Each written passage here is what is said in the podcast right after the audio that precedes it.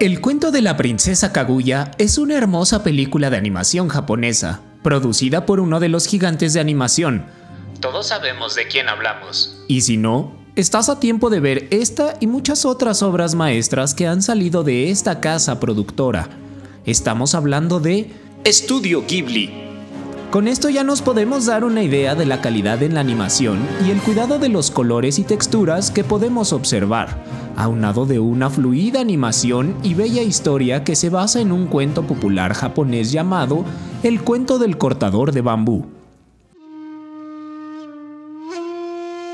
La versión animada del cuento fue la quinta película escrita y dirigida por Isao Takahata y la octava de su filmografía. Todo comienza cuando un campesino encuentra una pequeñísima niña dentro de un tallo de bambú. Claro, esto pasa todos los días. Y decide llevarla a casa. Junto con su esposa deciden criarla como su hija. Sorprendentemente, y por obra del señor Obuda, o de la fórmula mamalona de la ancianita, la pequeña rápidamente se convierte en una bellísima mujer. Todos sabemos lo que esto conlleva, así que muchos hombres comienzan a pretenderla, entre ellos el mero mero, el emperador. Todo parece ser un cuento de hadas, hasta que descubre su origen. Es habitante de la luna.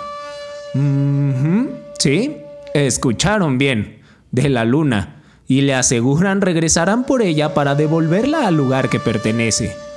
Yo sé, amigos monkeys, quizá no es la mejor entrega que hemos presenciado, pero definitivamente es una obra que vale la pena ver, ya que el estilo de animación es único en su clase.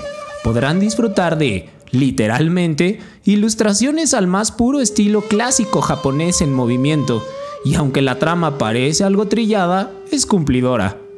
Recuerden que esta pieza de estudio Ghibli está disponible en Netflix, así que, ¿qué estás esperando? Anda y ve, disfruta de esa cautivadora historia.